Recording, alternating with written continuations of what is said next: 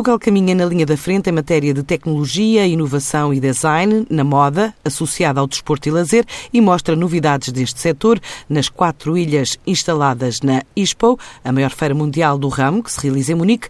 Ao todo são 40 empresas e centros de investigação e desenvolvimento que se destacam por estes dias a partir de uma comitiva que se chama From Portugal e que já recebeu a visita de governantes, com mensagem de apoio aos empresários que estão na vanguarda do negócio, como conta a correspondente da TSF na Alemanha, Joana de Sousa Dias. Liderar a inovação através de uma oferta diferenciada pode e deve continuar a ser uma prioridade do setor têxtil português. É evidente que o setor têxtil, particularmente a moda, apresenta sinais de alguma saturação, em particular porque as alterações climáticas, o efeito uh, de campanha que relacionado com o efeito das alterações climáticas tem prejudicado e tem tido impacto nas margens dos têxteis portugueses, não são apenas nos portugueses, mas também nos portugueses, e esta aposta, este acentuar de cotas de mercado mais no têxtil técnico vai nos permitir e pode nos permitir continuar a crescer com margens interessantes, protegendo emprego e protegendo o valor de exportações. O secretário de Estado da Internacionalização, Eurico Brilhante Dias,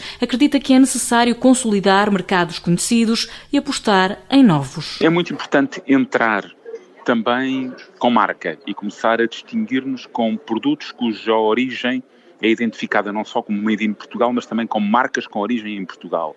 E esse é um trabalho que temos que continuar a fazer. Se não o fizermos, vai ser difícil continuar a crescer, eh, desligando a produção de elementos fundamentais de marketing internacional, como a origem marca. E esse é um trabalho que vamos continuar a fazer e que queremos fazer. Mas eu diria que temos que fazer uma grande aposta na América do Norte, nos mercados da América do Norte, para diversificar e depois, evidentemente, continuar a ganhar cota de mercado, onde eu penso que nós temos que ganhar cota de mercado, que é nos mercados centrais da Europa, especialmente nesta área do têxtil técnico. Portugal está representado na Expo Munique, a maior feira mundial de artigos desportivos, com mais de 40 empresas distribuídas por quatro ilhas. A ISPO é a maior feira global para a moda associada ao desporto e lazer. Termina esta quarta-feira em Munique. Em quatro dias contou com estas 40 empresas portuguesas do setor da moda desportiva que estão na linha da frente em matéria tecnológica, de inovação e design.